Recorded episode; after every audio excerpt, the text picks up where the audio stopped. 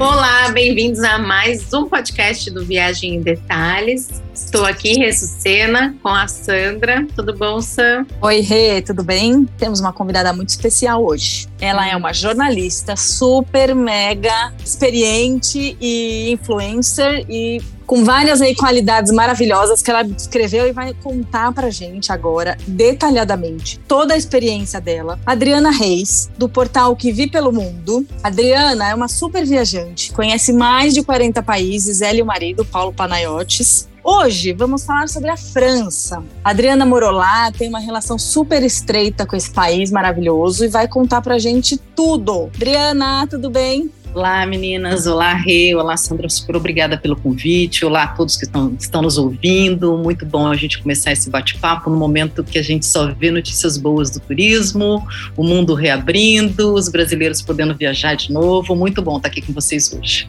Adriana, conta pra gente desse monte de experiências pelo mundo que você tem, mais especialmente com a França. A gente estava conversando aqui nos bastidores que você tem uma, um carinho e uma relação muito próxima com a língua, com o povo. Você já morou lá? Conta pra gente um pouquinho da tua história. Eu, a minha relação com a França é antiga, mas na verdade o universo de viagens entrou muito cedo na minha vida. Meu pai trabalhou na antiga VASP, então eu me apaixonei por aviões muito pequenininha ainda. E de lá para cá não troco, sempre gosto de viajar de avião. A França entrou na minha vida aos nove anos de idade, quando eu ganhei uma bolsa para estudar francês na Aliança Francesa de Brasília e nunca mais parei de estudar francês. Então, estudei na Aliança, depois fui fazer a Universidade de Bordeaux, estudei na na Sorbonne. Então a França passou a fazer parte da minha vida muito cedo. E quando eu comecei a trabalhar, eu fiz jornalismo em Brasília e sempre trabalhei como jornalista, eu brincava que eu só ia tirar as primeiras férias da minha vida o dia que eu pudesse ir a Paris. E assim eu fiz. As primeiras férias eu peguei um voo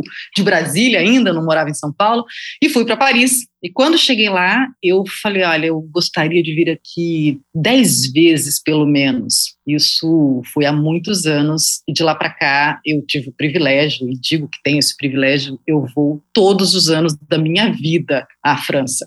Então, conheço bem, é um país que eu conheço bem, não só culturalmente, não só do ponto de vista turístico, mas fundamentalmente o modo de pensar francês. E daí essa relação antiga com a França. E o jornalismo acabou me permitindo viajar muito. O trabalho me levou a vários países e há alguns anos, junto com meu marido, o jornalista Paulo Panayotes, que também viajou muito por conta do jornalismo, ele é repórter da TV Globo, de várias outras emissoras.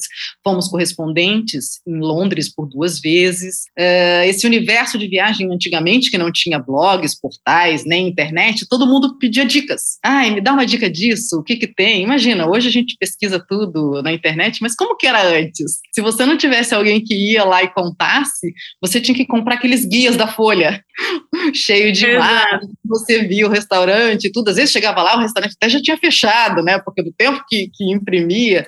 Então a gente acabou começou dando dica aqui, uma dica ali, uma dica ali. E aí uh, a gente pensou, por que, que a gente não escreve isso? Porque senão para cada um a gente tem que escrever e contar as dicas novamente. Foi um pouco de como surgiu o portal Aqui Vi Pelo Mundo, onde a gente divide essencialmente dicas, conteúdo do que fazer, de onde comprar, onde se hospedar, e só de coisas que a gente realmente provou, porque a internet é um universo muito favorável a fake news. Com certeza. E quanto tempo que vocês criaram o Vi Pelo Mundo, Dri? A ideia do Vi Pelo Mundo foi em 2013, 2014, e aí ele começou a engatinhar e tudo, eu, eu, eu ainda estava na TV Globo quando, quando começou, então eu me dividia sempre, eu sempre me dividia entre o jornalismo, eu e o Paulo, o jornalismo e o portal, uh, e aí agora, nessa nova fase da pandemia, a gente está reformulando, reestruturando, que eu acho que é um pouco do que todo mundo que faz conteúdo conteúdo de turismo está fazendo, porque as necessidades do turismo pós-pandemia serão naturalmente diferentes, né?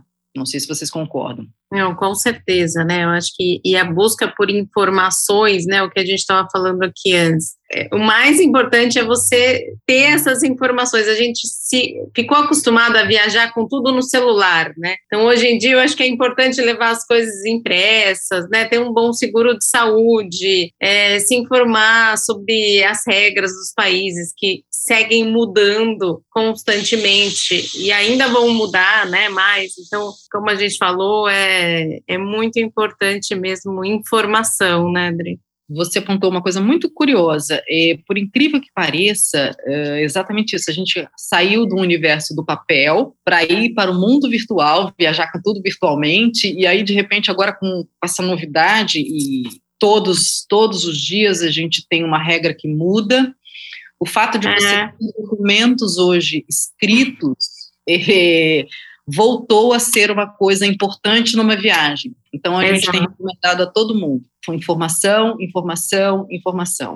Por informação qualificada de pessoas que conhecem, que têm conhecimento. Não se arrisquem sozinhos se você não for expert no assunto, porque a chance de dar errado é muito grande, você fica sem ter a quem recorrer. Imagina Exato. você chegar no aeroporto e não ter o documento correto, ou não ter o certificado correto, quer dizer, você perder uma viagem. Então, se informe, se informe, procure hum. lugares onde você tem informação correta e de qualidade. Isso a gente tem orientado todo mundo. É, porque o volume, o volume de informação é absurdo, né? Então, tem que ter uma triagem, gente, né? Não dá para sair olhando qualquer lugar, pegando qualquer informação e tomando como absoluta verdade, né? Exatamente. Eu vou dar um exemplo muito, muito claro muito recente agora da França. Umas três semanas você podia é, viajar com o certificado brasileiro inglês, com o Connect SUS, embora em alguns lugares na França você acaba, ele acabava não lendo o QR Code, então isso podia dar problema, e aí você poderia mandar por e-mail, mandar via internet para você conseguir o certificado sanitário francês, o Passe Sanitaire Français. Acontece que esse sistema estava dando muito problema, estava muito demorado, e agora essa regra já não vale mais. Você precisa conseguir esse passo sanitário a partir da documentação brasileira, quando você chega na França, em determinadas farmácias, que existe só uma lista de farmácias, então não é qualquer uma, mas é uma, uma regra muito recente. Então, quer dizer, se você comprou a sua passagem há um mês atrás para viajar dia 20 e poucos agora de novembro, já não vale mais a regra anterior. Então, é importante que você tenha informação, é importante que você tenha um subsídio, alguém que cuide cuide dessa sua viagem e que te alerte na véspera, porque isso pode mudar de dia para noite. Exato, a gente tem visto que tem mudado bastante mesmo as regras, né? Então é importante estar tá sempre procurando a melhor informação. Mas, Dri, conta um pouco aqui pra gente, porque eu lembro que a última vez que a gente se encontrou pessoalmente foi num evento que era num restaurante uruguaio, um evento sobre o Uruguai, e vocês estavam na véspera de embarcar para a França, era do, 2020 isso, é, não lembro exatamente, mas foi no comecinho do ano, e me conta como vocês, quando vocês chegaram lá e como foi passar esse ano todo de pandemia por lá, né, como os planos eram uns, né, e com certeza eles foram vocês acabaram mudando aí, se, se reinventando. Então, conta um pouquinho para a gente dessa história. Eu costumo dizer que 2020 não vai valer e que a certidão de nascimento vai, vai, vai faltar um ano, tá? Então, esse ano a gente pode comemorar o mesmo, a mesma data do ano passado. É, a gente criou um projeto chamado Experiência Borgonha, que eu costumo dizer que ele está congelado para retomar agora no ano que vem, no qual a gente passaria um ano, um ano na França, com para escrever um livro. E no dia, acho que no dia comecinho de março, nós estávamos em Paris, numa press trip, uh, chegamos na recepção do hotel e, e, a pessoa virou e falou assim, olha, está todo mundo cancelando e acho melhor vocês, vocês voltarem. Como assim? É, porque parece que vai ter uma regra nova, as coisas vão mudar. E aí, nesse dia, a gente resolveu voltar ao Louvre, depois de muitos anos, a gente já tinha ido ao Louvre várias vezes, falei, ah, vamos aproveitar que o Louvre está tranquilo, não tem muita gente. Resultado, não tinha nenhum japonês, nenhum chinês, o Louvre estava vazio, vimos a Mona Lisa de perto uh, e saímos de lá voltamos para a gente estava na cidadezinha de Bonn, que fica ao coração da Borgonha, é a capital dos vinhos da Borgonha, porque Dijon é a capital da Borgonha. Uh, nesse projeto, quando a gente chegou, Uh, 24 horas depois, o, o, presidente francês, Emmanuel Macron, determinou lockdown, fechamento das fronteiras, fechamento de tudo, e só podia sair de casa para uma hora para fazer compras, ir ao hospital, farmácia ou supermercado, sob o risco de levar uma multa de 135 euros. Então a gente se viu do dia para a noite, uh, super policiados. Então a gente morava numa casa, que é a casa do projeto, isolados e vigiados 24 horas por dia, ao contrário do que aconteceu no Brasil, que a gente não tinha multa, uhum. a gente tinha realmente, a gente foi parado pela polícia várias vezes. O lockdown várias. foi um lockdown mesmo, né? Foi um lockdown mesmo. E no começo, como, como todo,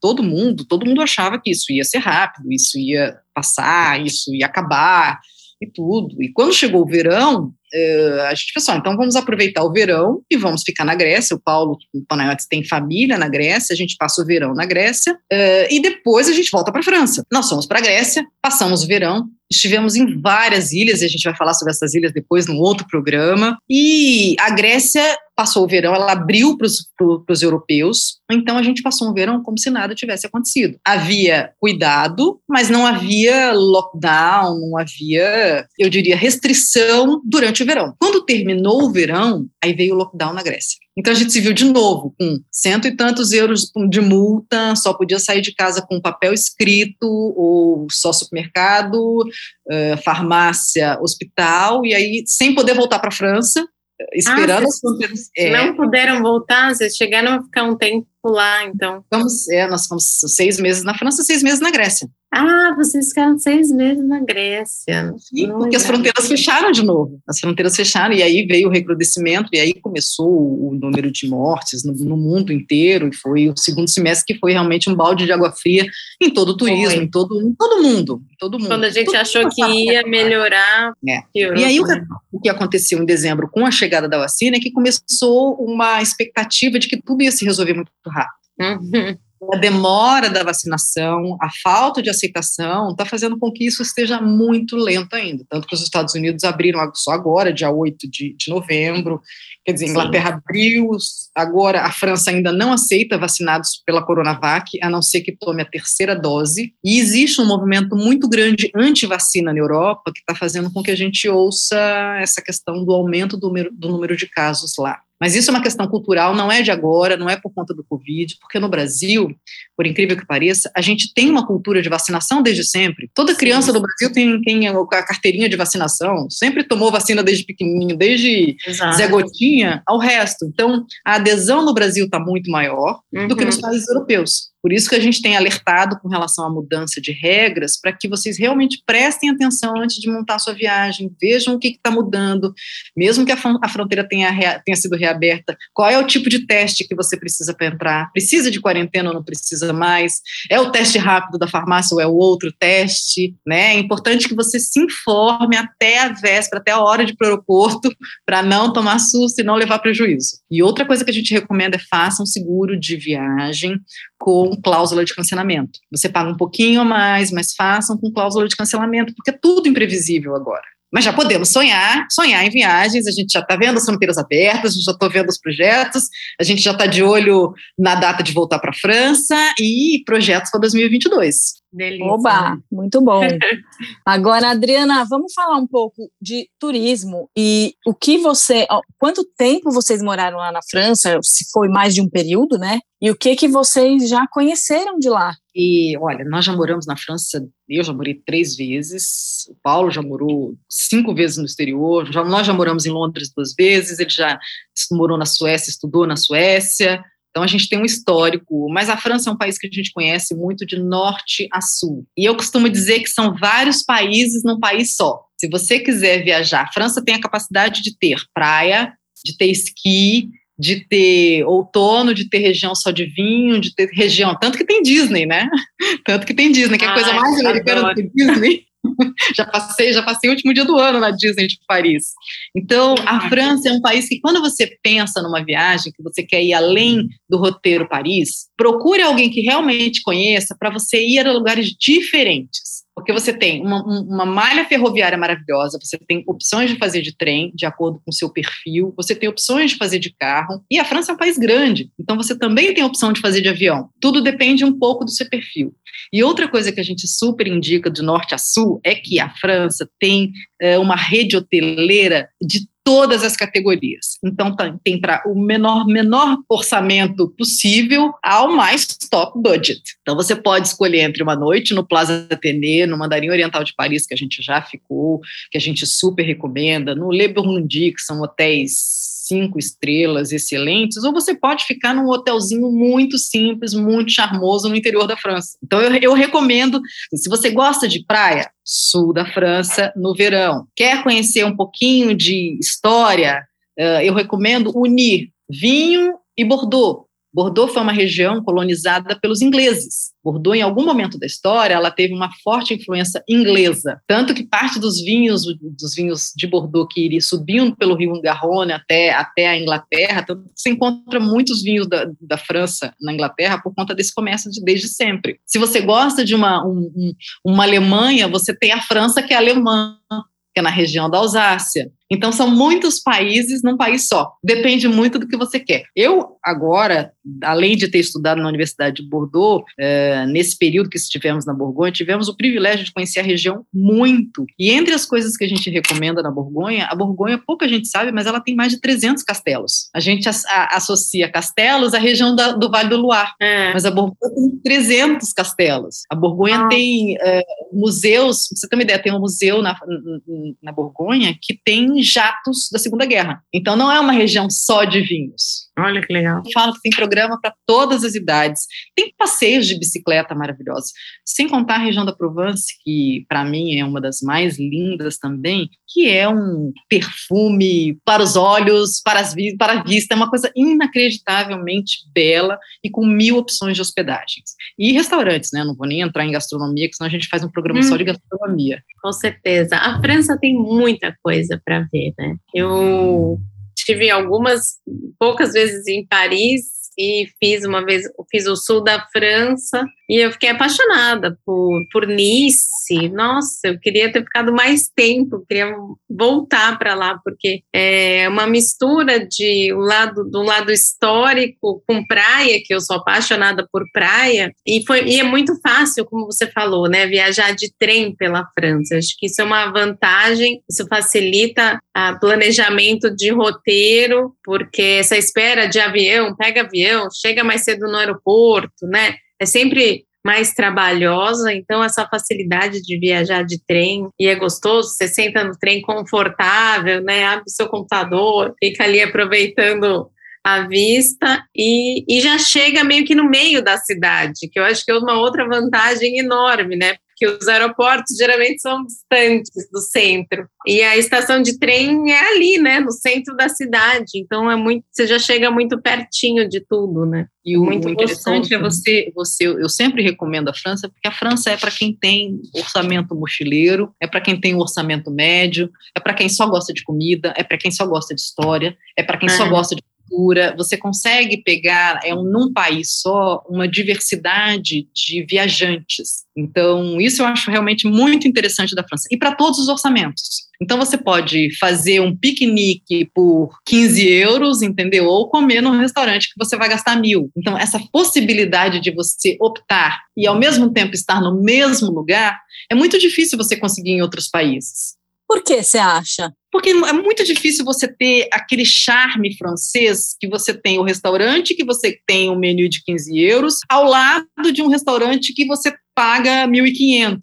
Um hotel que você dorme por 40 euros e do lado tem o que você paga 400. A diversidade da hotelaria, a diversidade da gastronomia, a diversidade de tipos de transporte faz com que todo viajante, ou com mais dinheiro ou com menos dinheiro, possa, de alguma forma, usufruir a mesma coisa. Você quer dizer, então, que, por exemplo, é, é, é, um país democrático, que em bairros, mesmo em bairros nobres, a gente encontra todos os tipos de restaurantes e todos os tipos de hotéis? Exatamente, exatamente. Diria democrático, acho que a palavra é bem essa mesmo, é égalité, fraternité, é, liberté, né? É uma coisa bem, bem democrática, porque o francês é um cara muito livre, é um, é um cidadão muito livre. Então, o que eu percebo é essa possibilidade de todos os viajantes serem acolhidos no mesmo lugar. Porque você vai ter o mesmo encantamento sendo um milionário diante da Torre Eiffel ou sendo uma pessoa mochileira que está ali com sua baguete, uh, tomando seu vinho de 3 euros e comendo seu queijo barato, entendeu? O encantamento é igual. E nem todas as cidades você tem esta mesma possibilidade. E a França permite isso. Interessante isso, hein, Adriana? Gostei. Ou seja, né, gente? Quem quer conhecer, cabe em todos os orçamentos. Exato, só precisa planejar, né, com antecedência. O euro para a gente, né, para o brasileiro o euro tá caro, então claro que isso acaba aumentando o orçamento da viagem como um todo, mas eu acho sempre que com planejamento prévio, saber exatamente onde vai ficar, né, pesquisar, independente do seu tipo de viagem, pesquisar com aquela pessoa que faz uma viagem que você se identifica, que cabe no seu orçamento, acho que isso é o principal, né? E tomar é cuidado. É possível, né? É o que é possível, é. Tomar cuidado com. Eu acho que também, às vezes, a gente tem essa coisa de quero conhecer o máximo de lugares, né? Então você fica duas noites em cada lugar e, e, perde um tempão em deslocamento. Eu acho que na hora de montar um, um, roteiro também, eu acho que é importante, né? De repente é melhor você conhecer bem um lugar do que você conhecer cinco. Só deu assim, oi, tchau, né? Sentar para tomar um café. Eu acho que a França tem muito isso, né? De realmente andar na rua, entrar num lugar gostoso, comer um doce, né, tomar um café e, e sentir mesmo a cultura local, né? Que a Adri está bem experiente nessa cultura local, né? Que já morou lá por bastante tempo e com relação ao planejamento que você está falando, a gente não está vivendo nem o pós-pandemia, mas a gente também não está no pandemia como era antes. Então, eu diria que a gente está verdadeira, a gente entrou verdadeiramente no momento da transição. Pode-se dizer que a gente está na transição. A gente não está com tudo aberto, a gente não está com todas as regras, mas também a gente não está como estava antes. Então, nessa transição, você estava falando com relação ao orçamento e tudo, é, algumas dicas também a gente tem dado para as pessoas que estão viajando. É assim, pelo fato das regras estarem mudando, hoje, aquele nosso orçamento de viagem precisa ter um plus. Precisa ter um plus no seguro melhor, precisa ter um plus nos testes. Quem vai para o exterior, além do euro, tá? Seis e 60 e poucos lá para comprar, precisa ter um plus em testes para viajar, testes na volta. Se você tem que ter uma flexibilidade maior, uh, um investimento num, num, chip de internet, porque não dá mais para ficar dependendo só de ter Wi-Fi quando você está num hotel, entendeu? Então isso hoje é um investimento importante. Com relação às viagens, eu acho que elas estão precisam ter mais cuidado do que antes. Bilhetes aéreos mais flexíveis, ao invés de você perder ou comprar por causa daquela promoção e tudo, aí você por alguma razão precisa mudar ou sei lá, faz um teste, o teste dá positivo, ainda está acontecendo isso. Aí você comprou um pouquinho mais barata a passagem e aí vai perder. Então, flexibilidade, eu falo que é o tema, o tema do viajante agora compre mais flexível, invista um pouquinho mais para você viajar com menos dor de cabeça, que é tudo que você não quer numa viagem, né? Com certeza. Ô, Adriana, uma pergunta que eu quero ver se você vai saber definir. O seu lugar preferido na França, onde é? Já conheço a de Norte Sul, amo duas coisas que eu realmente sempre que posso faço, que é Paris, que é a minha cidade no mundo, não adianta, é onde eu me encontro.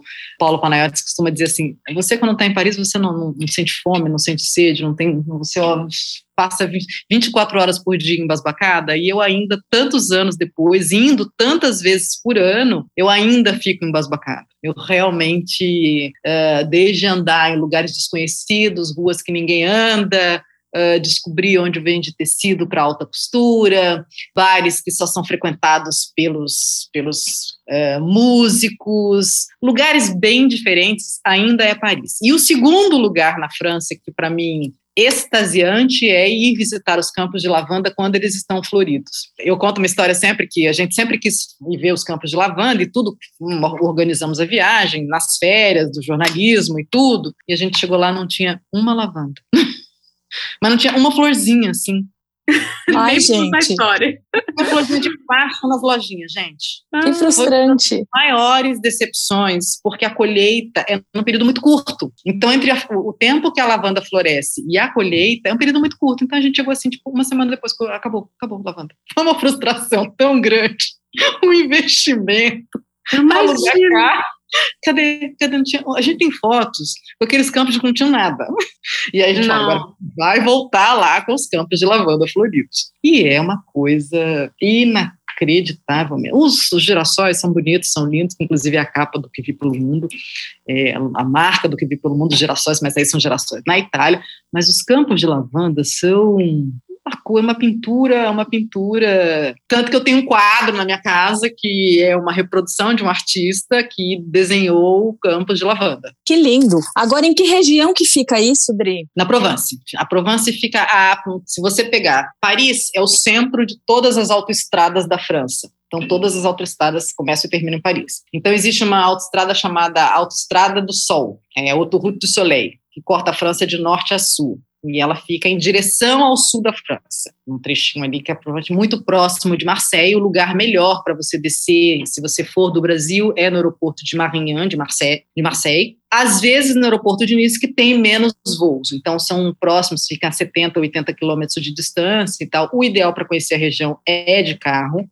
não é uma região, embora você chegue de trem, chegue no centro da cidade, como a Ri mesmo falou, é uma região que para você conhecer os vilarejos, os lagos, os restaurantes, uh, e comprar trufas e conhecer lugares pequenos, você precisa de carro. Não é uma região que dá para fazer de trem. É, eu, eu cheguei, eu fui de Paris para Aix-en-Provence de trem. Mas na época que eu fui não tinha os campos de lavanda. Eu preciso voltar ainda, tá na meu Tá na minha bucket list. Na bucket list. para ver os campos floridos. Vamos fazer uma, uma press trip para lá ano que vem, hein? Que tal?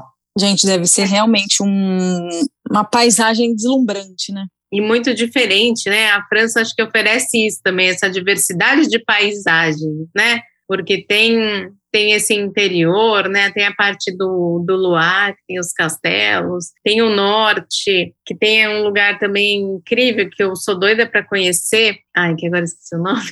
Me ajuda, Adri, que tem o Monte São Michel. Não, e aliás, agora eu tenho recomendado é, as pessoas que têm um pouquinho mais de tempo, normalmente as pessoas fazem um bate-volta de Paris para ir conhecer o Mont Saint-Michel, mas é uma viagem demorada, então é um pouco cansativo. Então uhum. eu recomendo que durma um dia e você tem a possibilidade de dormir num hotel lá dentro do monte, porque o monte fica alagado à noite, né? Então você não, você pode, não pode sair, sair, de lá, né? Você não é. pode sair de lá. Ou dormir num hotel que fica de frente, que você vê ele iluminado. Então, é Nossa, é muito... é maravilhoso. Mas eu tenho uma dica hoje, já que você falou de climas, uh, a França tem muitas estações de esqui, né? E as Também, estações de né? esqui na França têm públicos cativos, entendeu? Tem uma região nos Pirineus que tem estações de esqui que são mais baratas do que as famosas Courchevel, as famosas estações Vale e tal. Então são estações de esqui mais baratas. Mas o que eu indico para quem tem criança, que não é, eu não tenho filhos, mas eu como conheço muito, conheci na minha primeira viagem à França também, embora eu fui fora do verão, fui no verão, mas conheci depois já no inverno, é a estação de Chamonix. Chamonix é um charme, é uma cidadezinha pequena que você tem, tem a Aiguille de Midi, que é um monte onde você sobe para ir para as estações de esqui, mas é uma cidadezinha uh, que vale muito a pena levar as crianças para as escolas de esqui, porque ela tem um centrinho muito gostoso, então você não fica só dependendo de esquiar todos os dias, você tem uma vida noturna, você tem hotéis excelentes, é uma cidade que você pode andar a pé, que você não precisa de carro de noite, então eu super recomendo Chamonix para quem tem filhos. Ótima dica, muito legal. Gente, eu queria lembrar vocês que a gente gravou sobre Paris, é o episódio número 55, que fala só de Paris e cidadezinhas bem próximas ali, que também tá super legal e cheio de dicas. Adriana, falamos tanto aqui, já passou nosso tempo. Obrigada pelas suas dicas ótimas e super úteis. E sempre a gente quer conhecer mais, né, Rê? Não, não tem um episódio que eu não saio doida para ir para o lugar já amanhã. Se tivesse a passagem agora, eu já comprava para ir amanhã. Já querendo comprar passagem, exatamente. Eu tenho esse problema muito sério em gravar esses podcasts toda semana. Ai, adorei, Dri. Foi uma delícia essa conversa. Obrigada pela, pelo bate-papo e pelas dicas muito valiosas. E acho que nos veremos em breve falando de outro país aí da Europa, hein? Obrigada pelo convite. Assunto não vai faltar, ainda bem que o turismo está renascendo. Daqui a pouco a gente vai ter mil novidades. Obrigada, meninos. Obrigada, pessoal. Um beijo e boas viagens aí, bons planejamentos para vocês. Tchau, gente. Beijo até semana que vem.